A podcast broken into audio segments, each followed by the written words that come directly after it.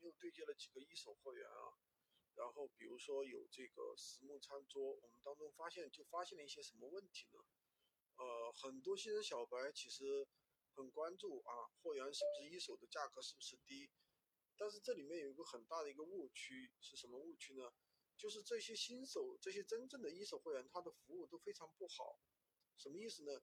就比方说我们对接的这个实木家具啊，它确实是一手货源，它是很大的一个工厂，它的这个它自己也有它的天猫店，然后天猫店一年的销售额都是过亿的。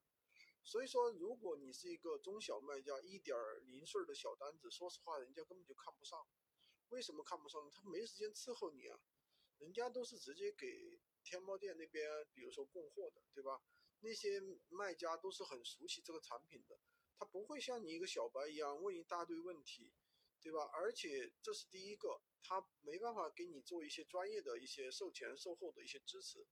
第二个呢，他的发货，他如果给你很低的一个价格，他是都是不包邮的，就是比如说退货的这个运费，他是不包的。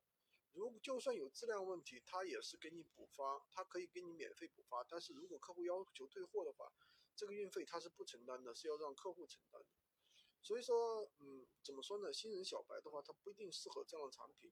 包括另外我们去找的一款投影仪吧，也是我们。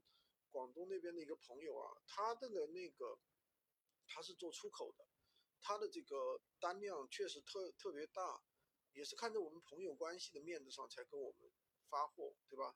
但是人家真的没时间去回复你那些很琐碎的一些信息，他没有这个人去做，因为他都是做批发的呀。而且的话，他很多像我上次另外一个朋友给我介绍的一个老人头的鞋子啊。那人家都是一包一包卖的，什么叫一包啊？就是那种大的捆捆包一包一包卖，就不是说你给你一件代发，人家不做的。所以说这个怎么说呢？新人小白，我觉得，呃，真心说实话，大家从拼夕夕上面去导货还是最简单的一种方法。虽然说确实累点，因为拼夕夕这个价格它也不稳定，它有时候有波动，有时候有涨价，对吧？还有各种售后的问题。但是小白来说，你先就把拼夕夕给用熟了。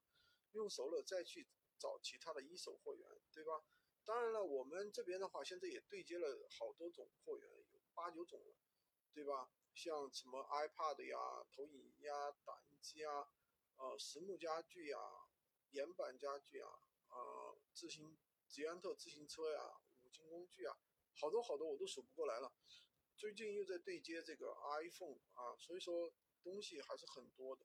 好吧，今天就跟他讲这么多。喜欢军哥的可以关注我，订阅我的专辑，当然也可以加我的微，在我头像旁边获取闲鱼快速上手笔。